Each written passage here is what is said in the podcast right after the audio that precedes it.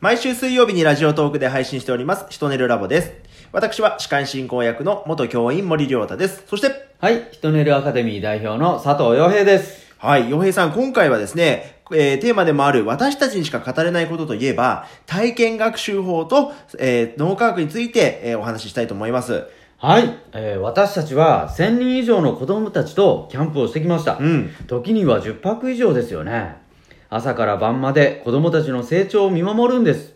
学校との違いっていうのはここじゃないかなと思います。そうなんですよ。学校ではまあ授業で見るということはあるんですけれども、うん生活全般ではないんですよね。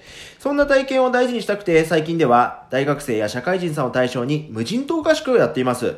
大分県の臼杵市にある無人島に行って、自分たちでトイレを掘ったり、えー魚を取って食べたり、人材育成の場を作ってるんですよね。うん。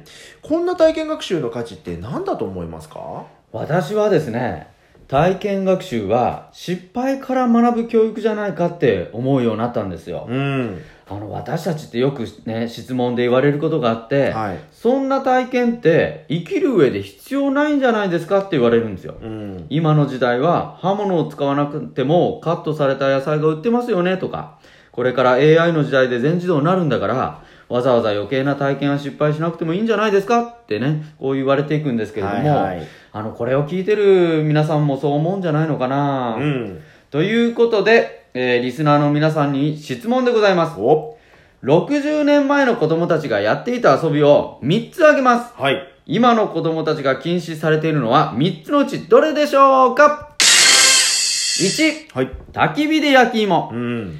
2、川で魚取り。うん。 3、ナイフでものづくり。ああすべてですよね。あね、昔と今の子の違いというのは体験する回数が違うんですあ。よ。ん。つまり失敗を乗り越える回数が違うんです。うんうん。もちろん命に関する危険なことは大人が守るべきで、うん便利で安全になった社会に対し感謝することは忘れてはいけないと思うんです、うん逆に失われた学びもあるんだと知ることなんですよね、うん。こんな失敗がなんでいいのかを脳科学の先生に聞いたんですよ科学的根拠が欲しいと思ってああ、どうだったんですか脳が最も恐れることは死への恐怖なんだってあつまり怪我をしたり失敗するような体験はそれだけ脳が本気になって活性し始めるんだってあ。うんうん。便利で快適だと脳はそれに慣れてしまい楽なことだけを求めるようになるとああ、本当に体験って大事なんですね。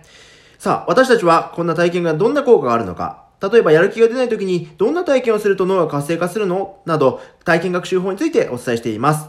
子育てをする親御さんや青年の悩みにも脳科学と体験学習法を用いて答えていきますのでどうぞ楽しみにしておいてください。